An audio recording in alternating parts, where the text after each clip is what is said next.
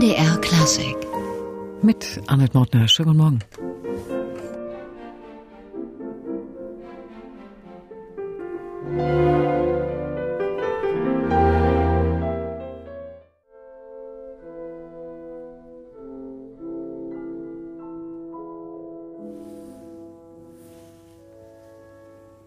Das wunderbare Intermezzo, dieser kleine, aber feine Zwischensatz sozusagen aus Robert Schumanns Klavierkonzert am Moll, ganz frisch erschienen auf einer neuen Schumann-CD von Matthias Kirschnerreit.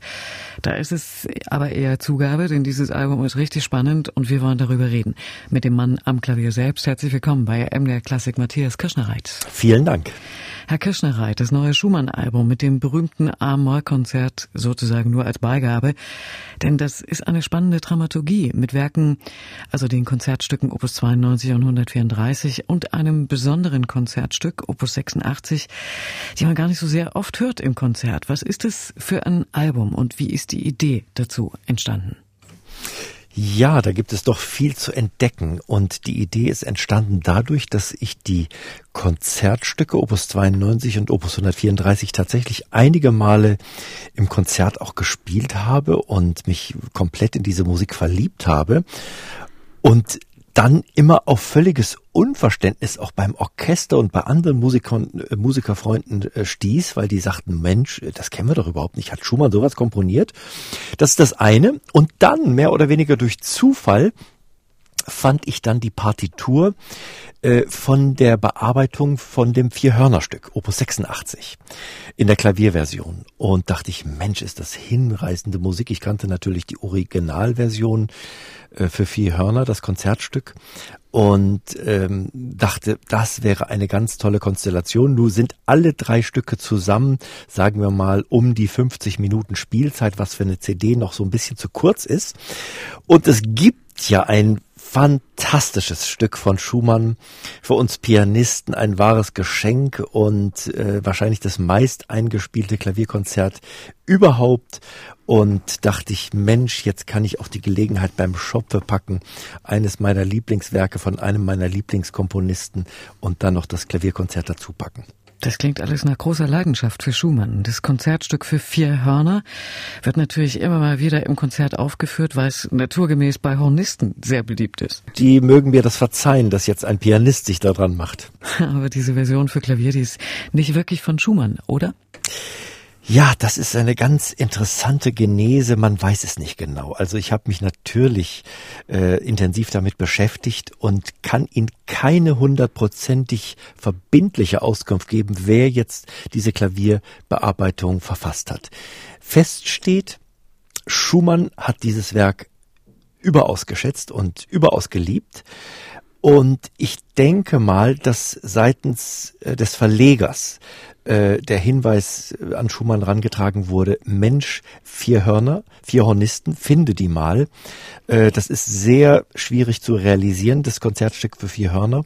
Ähm, fertige doch eine Version für ein Soloinstrument, sprich dann Klavier an. Schumann muss von der Existenz gewusst haben, dieser äh, Klavierbearbeitung, aber wer jetzt den Satz verfasst hat, vieles spricht dafür, dass es nicht Schumann selbst war, weil der Klaviersatz teilweise sehr äh, in einer listhaften Man Manier, also ich denke jetzt an Franz Liszt, äh, sehr virtuos in der, in der vierten und fünften Oktave klingelt. Das ist nicht Schumanns Idiom. Es könnte sein, dass Clara Schumann das verfasst hat. Höchstwahrscheinlich war es Karl Reinecke. Ich habe mir trotzdem erlaubt, hier und da noch einiges zu retuschieren und versucht, das im Robertschen Sinne zu vervollständigen. Also eine spannende und wirklich schöne Geschichte. Wir werden dann gleich nochmal reinhören in dieses Stück. Daneben stehen die beiden Konzertstücke für Klavier und Orchester, die man eigentlich so gut wie nie dann auch mal wirklich im Konzert hört. Warum eigentlich nicht? Wirklich sehr, sehr schade. Also sie hätten es wirklich verdient. Ähm, ungewöhnliche Werke in einem Satz, jeweils von etwa 15 Minuten äh, Spieldauer unterschiedlich könnten sie gar nicht sein. Das erste Introduktion und Allegro Appassionato, wie ich finde, sehr nah auch im Geiste auch dieses äh, ersten Satzes des Klavierkonzertes Allegro Affettuoso, ähm, schwelgerisch, strömend, leidenschaftlich, aber auch sehr poetisch verträumt. Und also Schumann in Reinkultur gewissermaßen. und das zweite Opus 134 in Düsseldorf entstanden, ähm, ja, wo man wirklich auch äh, den späten Schumann spürt und äh, man kann mitnichten sagen, dass es jetzt ein schwächeres Stück ist. Also es gibt ja Ketzer, die meinen, Schumann begann als Genie und endete als Talent. Das gibt ja ganz fürchterliche Ausbrüche, aber ich glaube, dass auch Opus 134 dieser, dieser Aussage Lügen straft. Es ist ein äh, unglaublich dichtes Werk. Sperrig, ja, sehr vergrübelt, ab und zu verfällt er in einen Dämmerzustand, aber er jubelt und er kämpft und er ringt, auch vielleicht noch um seine Jugend. Ich finde es ganz, ganz persönlich ganz mitreißend und sehr ergreifend. Aber als Schwierigkeit stelle ich mir vor, dass diese Stücke eben nicht diese Konzertgliederung haben, sondern so ungewöhnlich aufgebaut sind. Das hätte schon damals für ein bisschen Kopfschütteln gesorgt. Ja, wahrscheinlich, nicht? Ich meine, Schumer war ja äh, wirklich sehr äh, modern und hat immer auch die neue Form gesucht. Und wir wissen ja auch, dass bei den, äh, bei, bei seinen Konzerten eigentlich jetzt gar nicht das Vorbild Ludwig van Beethoven oder Wolfgang Amadeus Mozart im Fokus stand, sondern eher auch Moscheles oder Hummel, ähm, dass er von dieser poetischen Idee beseelt war, unter einem Dach quasi alle Sätze zu vereinen, langsame lyrische Sätze, Scherzo-Passagen oder äh, einen virtuosen Rausschmeißer gewissermaßen. Und das ist nicht leicht zu realisieren und sie müssen schon auch bei diesen Konzertstücken auf engstem Raume ein Chamäleon sein und sich ständig verwandeln und äh, diesen Seelenwindungen nachspüren. Und Sie erleben da ja quasi auch ein konzertantes Wechselspiel. Also mal ganz eng verflochten mit dem Orchester, dann löst sich das Klavier wieder und wird ganz solistisch. Ja, das ist äh, eine ganz tolle und spannende Herausforderung mit dem Konzerthausorchester Berlin und Jan Willem de Vriend standen mir natürlich wunderbare Partner zur Seite, die auch lustvoll wirklich mitgemacht haben und es ist ein Geben und Nehmen. Aber Sie haben vollkommen recht, es ist Kammermusik. Dann ordnet sich das Klavier unter. Im nächsten Moment übernehmen Sie die Führung wieder. Und alles, wie gesagt, sehr kompakt in einem, äh, sagen wir mal, groß angelegten, mehrsätzigen Klavierkonzert. Da haben Sie ein Charakter, der äh, jetzt durchgeführt wird und über längere Passagen sozusagen vorhält und äh, sie haben längere Erzählstränge. Hier passiert beispielsweise auch in 134, Opus 134, wirklich alle vier Takte etwas völlig Neues. Und ähm, ja, es ist so eine, ich nenne es gerne Seelenwanderung von äh, Melancholie bis hin zu Jubelgefühlen, bis hin zu abgrundtiefer Traurigkeit und ich weiß nicht, Todessehnsucht.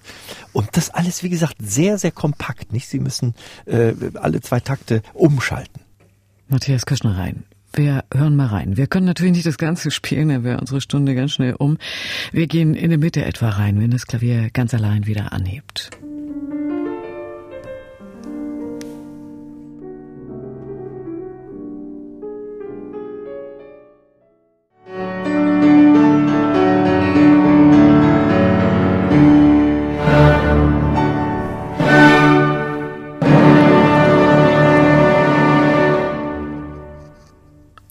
Konzert ist es nach wie vor eine echte Rarität. Dieses Konzert Allegro mit Introduktion Opus 134 von Robert Schumann.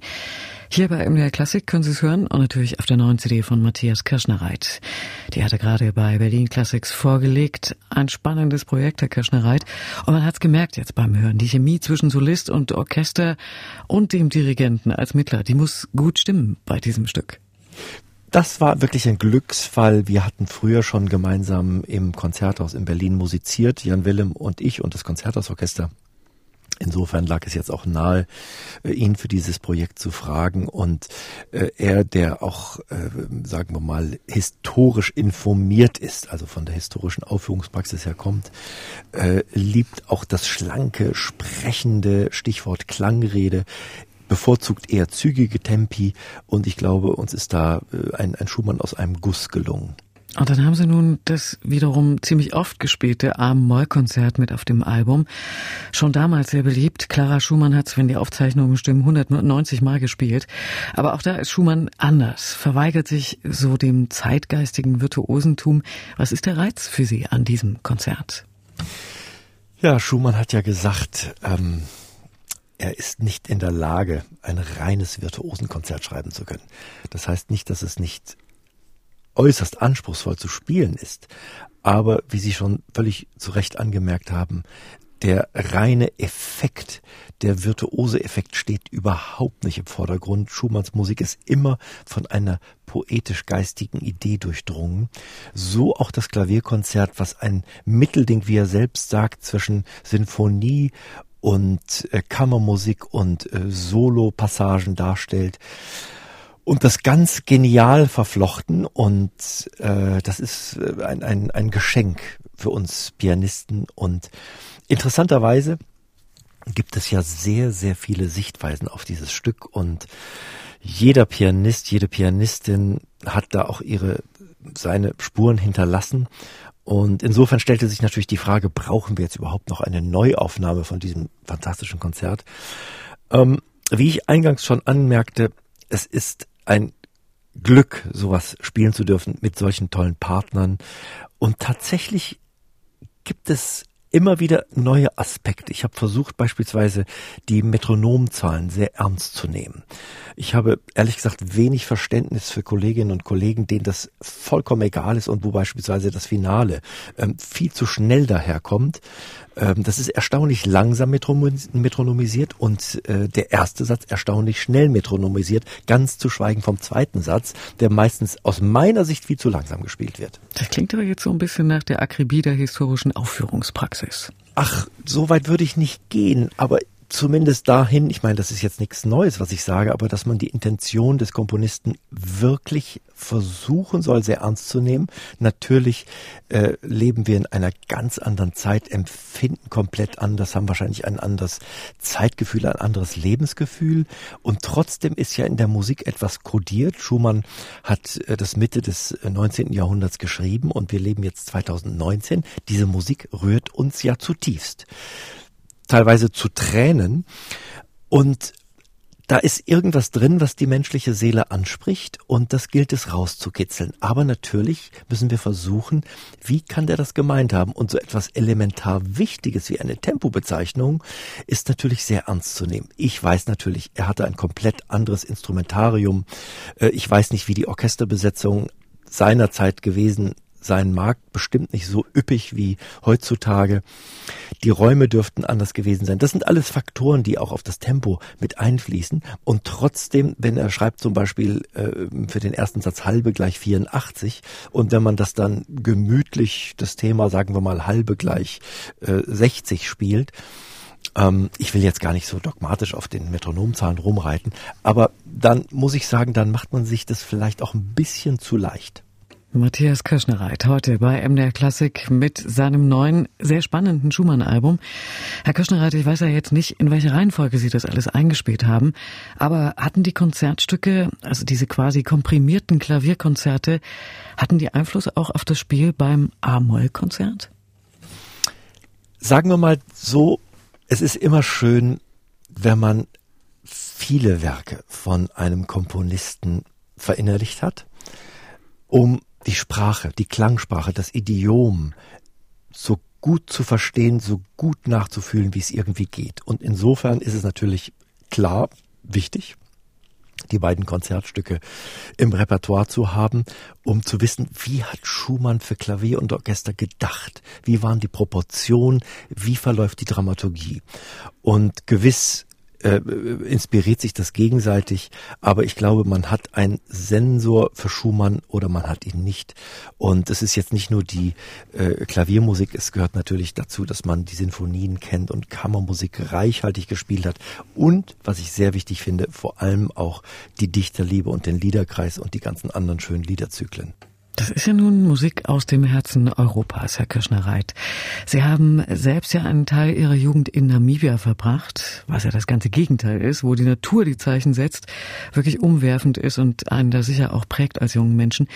Wie haben Sie das damals erlebt? Ja, Sie haben es wirklich sehr schön in Worte gefasst. Also diese äh, zeitlose Natur, die Wüste Namibias, die Übernachtung unter freiem afrikanischen Sternenhimmel, die Geräusche der wilden Tiere. Das klingt jetzt alles mega romantisch aus einem äh, äh, äh, mehrteiligen Fernsehkitschfilm. Nein, aber das habe ich ja wirklich sehr intensiv so erlebt und äh, das ist etwas ganz äh, Wunderbares, das zu erleben. Ich habe auch eine sehr, sehr tiefe Sehnsucht, wieder nach Namibia zu fahren. Man hat so Teil, ich dachte, was ist das eigentlich? Also es gibt in Namibia, denke ich, zwei Möglichkeiten. Entweder man verliebt sich komplett sehr spontan in dieses Land und in diese Landschaft, oder man sagt, nö, diese Kargheit, diese Leere, hier ist überhaupt nichts los, ich will wieder woanders hin. Diese zwei Möglichkeiten. Bei mir war das erste der Fall, dass ich äh, wirklich auch diese Weite, diese Unberührtheit kolossal schätzen gelernt habe und man vielleicht auch, und das mag die Erhabenheit sein, Anteil nimmt ja an der Schöpfung. Wenn ich mir vorstelle, dass wahrscheinlich vor 10.000 Jahren die Landschaft im Wesentlichen genauso gewesen sein mag und hoffentlich auch in 10.000 Jahren noch so ist, dann ist das schon ein sehr, sehr, hm, wie soll ich sagen, erhabenes Gefühl. Und mit diesem Hintergrund, also mit diesem intensiven Erleben von Natur und Weite, wie kommt man dann da zur Klassik, zum Klavier vor allem? Ich meine, salopp gesagt, steht das ja da nur nicht überall rum. Nun, äh, die Prägung und das Hinführen an die Klassik ist natürlich in meinem Elternhaus äh, entstanden. Und äh, ich bin ja nicht in Namibia in der Wüste geboren. Ich bin da gewissermaßen nur aufgewachsen. Ich bin in äh, Westfalen geboren und dann im Wald, im, im schönen holsteinischen Wald am großen Plöner See groß geworden, bis ich dann im neunten Lebensjahr nach Namibia auswanderte. Und äh, wir haben im, im lutherischen Pfarrhaus, mein Vater war Pastor, haben wir natürlich sehr viel Musik betrieben, sehr viel gesungen. Aber in erster Linie, sagen wir mal, ähm, religiös geprägte Musik und allen voran natürlich Johann Sebastian Bach. Und das ist gewiss eine wunderbare Basis. Bach als Basis. Und das Ganze im Pastorenhaushalt, die musikalischen Wurzeln von Matthias Kirschner-Reit. Da wollen wir mal noch ein bisschen Bach hören. 2010 vorgelegt, die kleinen Präludien und Fugetten. Hier ist das Präludium aus dem Bachwerkverzeichnis 900.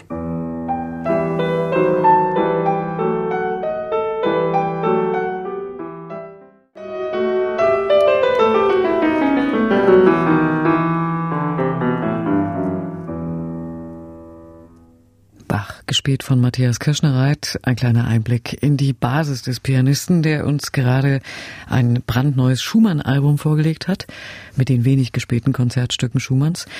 Und Matthias Kirschnereit heute bei uns im MDR Klassikgespräch. Herr Kirschnereit, Pastorenhaushalt, kirchennah, das hatten Sie vorhin gesagt. Und trotzdem ist es das Klavier und nicht die Orgel geworden, wie man vielleicht vermuten könnte die hat mein Bruder dann für sich entdeckt. Mein nächstälterer Bruder ist Kirchenmusiker geworden und äh, wir haben zusammen in Detmold studiert. Und äh, ich habe aber über meinen Bruder dann ganz viel Bach auf der Orgel kennen und lieben gelernt. Und das prägt natürlich auch das Bachspiel. Das ist ganz klar. Und die Faszination Klavier, was macht die bei Ihnen aus? Nun, das Klavier ist ja, tja, was soll ich sagen? Ähm, ich nenne es mal immer salopp, äh, wenn ich üben gehe, ich gehe jetzt ans Gerät. Und das ist ja wirklich ein Drahtkasten mit unfassbar viel Mechanik und eigentlich ein sehr unpersönliches Instrument. Ich finde, dass ein Steinway-Flügel in Hochglanz poliert sehr schick aussieht, hat so ein bisschen die Form eines Porsche 911, hat etwas äh, auch sehr Ästhetisches. Aber das Instrument an sich ist unpersönlich. Im Gegensatz, sagen wir mal, zu einer Geige, zu einem Cello und äh, Klarinette ist auch sehr nah am Atem dran. Ähm, das persönlichste, individuellste ist natürlich der Gesang schlechthin. Mein großes Vorbild. Ich wäre sehr gerne Sänger geworden. Aber meine Stimme ist äh, absolut äh, nicht tauglich ähm, um das beruflich auszuführen, aber ich versuche natürlich auf dem Klavier zu singen. Und jetzt komme ich mal zu den positiven Aspekten des Klaviers, dass sie nämlich ganz, ganz, ganz viel imitieren können und müssen und dass ihrer Fantasie keine Grenzen gesetzt sind, dass sie Orchester auf dem Klavier imitieren können. Das Instrument ist ein Schlaginstrument, es kann ein Streichinstrument, ein Blasinstrument sein. Und diese Wandlungsfähigkeit dieses Instrumentes, äh, das ist natürlich ganz toll. Sie sind autark, Sie können wirklich einen ganzen Abend lang alleine bestreiten. Es hat Vor- und Nachteile. Und äh, natürlich das größte Geschenk ist, dass fast alle großen Komponisten haben Sensationelles für dieses Instrument hinterlassen. Und das ist eine Lebensaufgabe. Ich würde sagen, da reicht ein Leben leider nicht aus. Ja, das sicher nicht. Das Klavier ist so unpersönlich, sagen Sie. Das hängt vielleicht auch damit zusammen, dass man es nicht mitnehmen kann. Cellisten haben ihr Cello immer dabei, Geiger ihre Geige auch. Sie kommen ja immer wieder an ein neues Instrument. Klar, es gibt auch Pianisten, die nehmen ihren eigenen Flügel mit. Ist ein bisschen unhandlich, aber das machen Sie ja nicht. Das mache ich nicht. Nee, das machen nur ganz, ganz wenig. Ich weiß, Horowitz war bekannt dafür. Ich glaube, in unseren Tagen Christian Zimmermann reist mit seinem eigenen Flügel. Aber das ist derartig aufwendig und das, gerade bei Interkontinentaltourneen, da muss natürlich das Instrument einige Tage im Voraus transportiert werden, um sich akklimatisieren zu können. Dann muss ein eigener Techniker mitreisen und so weiter. Also ich finde es ganz spannend, auch wenn Sie in schönen Sälen spielen, gehen Sie mal davon aus, dass Sie auch ganz gut präparierte Instrumente haben. Und äh, dann finde ich es ganz spannend, mit jedem Instrument so eine Art Liebesverhältnis eben für ein Konzert einzugehen und zu schauen, was gibt das Instrument mir her? Wie muss ich spielen, um meine Intention verwirklichen zu können? Was gibt mir das Instrument? Ich darf es nicht vergewaltigen, aber ich möchte auch die Möglichkeiten nutzen und das inspiriert mich mitunter auch. Und auf dem neuen Album haben Sie auf dem Steinway D des Berliner Konzerthauses gespielt. Den kannten Sie ja schon und den hören wir jetzt auch wieder. Diesmal mit dem am Anfang erwähnten Konzertstück für vier Hörner von Robert Schumann in der Fassung für Klavier, von der wir nicht genau wissen, von wem sie ist.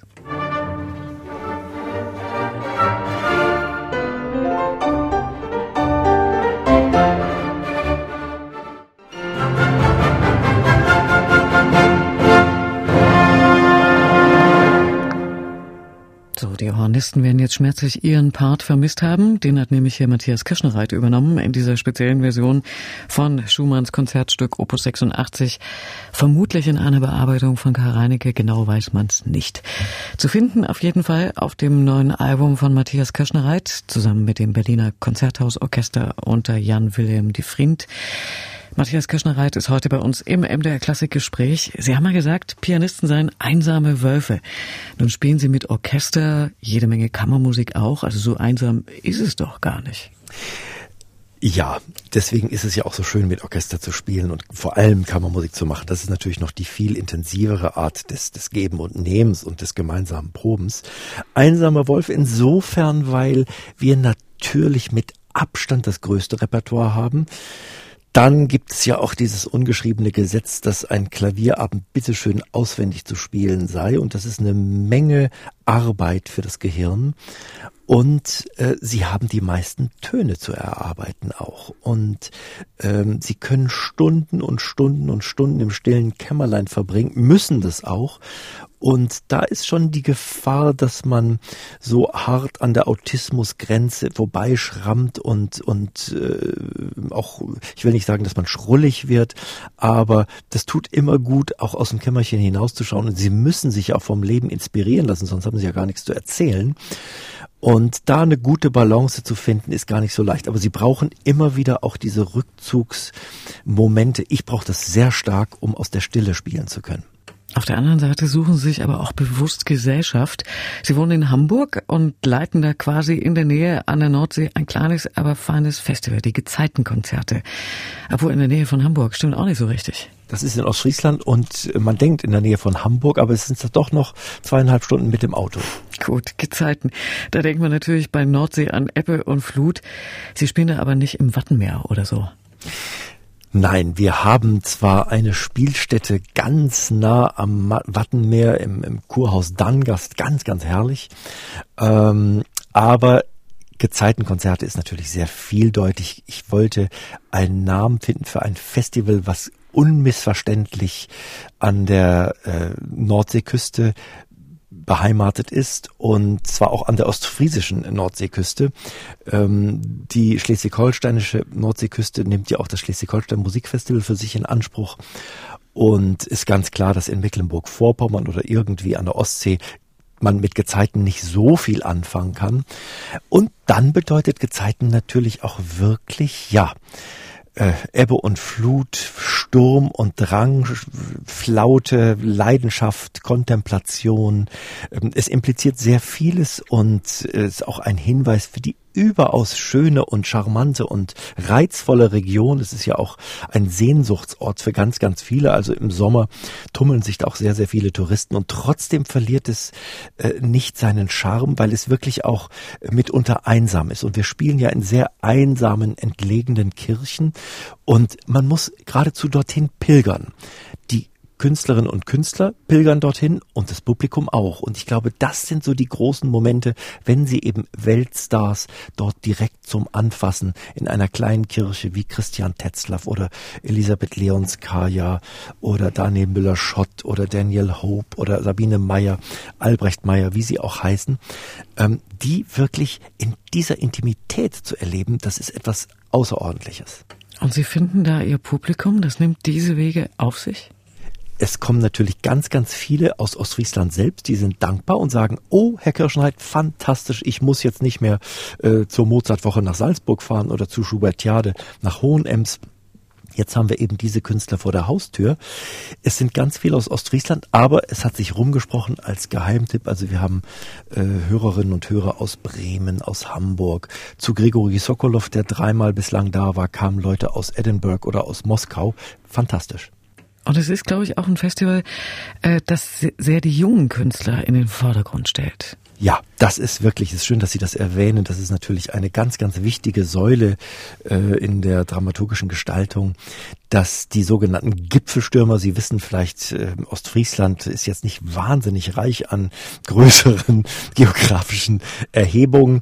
Deswegen dachte ich launig, äh, wie kann man eine Serie nennen, wo eben internationale Preisträger, die Stars von morgen in den Fokus rücken. Das sind in Ostfriesland bei den Gezeitenkonzerten die Gipfelstürmer. Und da haben wir ganz, ganz viele, äh, die wir präsentieren. Das Schlusskonzert beispielsweise wird von der jungen Norddeutschen Philharmonie nie bestritten.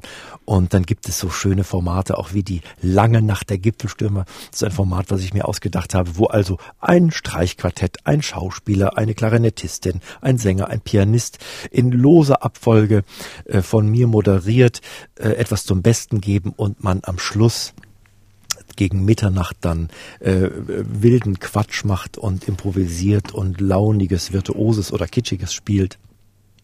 Das ähm, erfreut sich also größter Beliebtheit. Das sind Konzertformate, die man sich häufiger wünschen würde. Mit Quatsch nach Mitternacht, Herr Kirschnereit. Dann haben Sie so schön erzählt, äh, wann beehren Sie uns denn das nächste Mal hier in Mitteldeutschland? Da bin ich äh, in letzter Zeit so häufig gewesen und so gerne. Ich war jetzt äh, vor nicht langer Zeit, vor sechs Wochen in Plauen zu einem Klavierabend, zu meinem Meisterkurs, was mir so viel Freude gemacht hat, dass wir das auch fortsetzen wollen. Ich war sehr viel in Leipzig, habe ja ganz viel in Chemnitz gespielt, Aufnahmen gemacht, auch äh, mit der Robert Schumann Philharmonie. Ähm, jetzt im Moment überlege ich, wann bin ich in Mitteldeutschland? Die nächsten Wochen auf jeden Fall nicht und im Herbst ganz bestimmt, im Herbst und im Winter, aber ich habe es jetzt nicht genau auf der sogenannten Platte. Wir werden es rauskriegen und dann sprechen wir uns sicher wieder. Matthias Kirschnereit heute bei MDR Klassik. Herr Kirschnereit, ganz herzlichen Dank und wir hören am Schluss nochmal rein ins neue Album. Diesmal mit dem Konzertstück, das wir noch nicht angespielt haben, dem früheren Opus 92. Matthias Kirschnereit und das Konzerthaus Orchester Berlin unter Jan Willem de Vriend erschienen das Ganze bei Berlin Classics.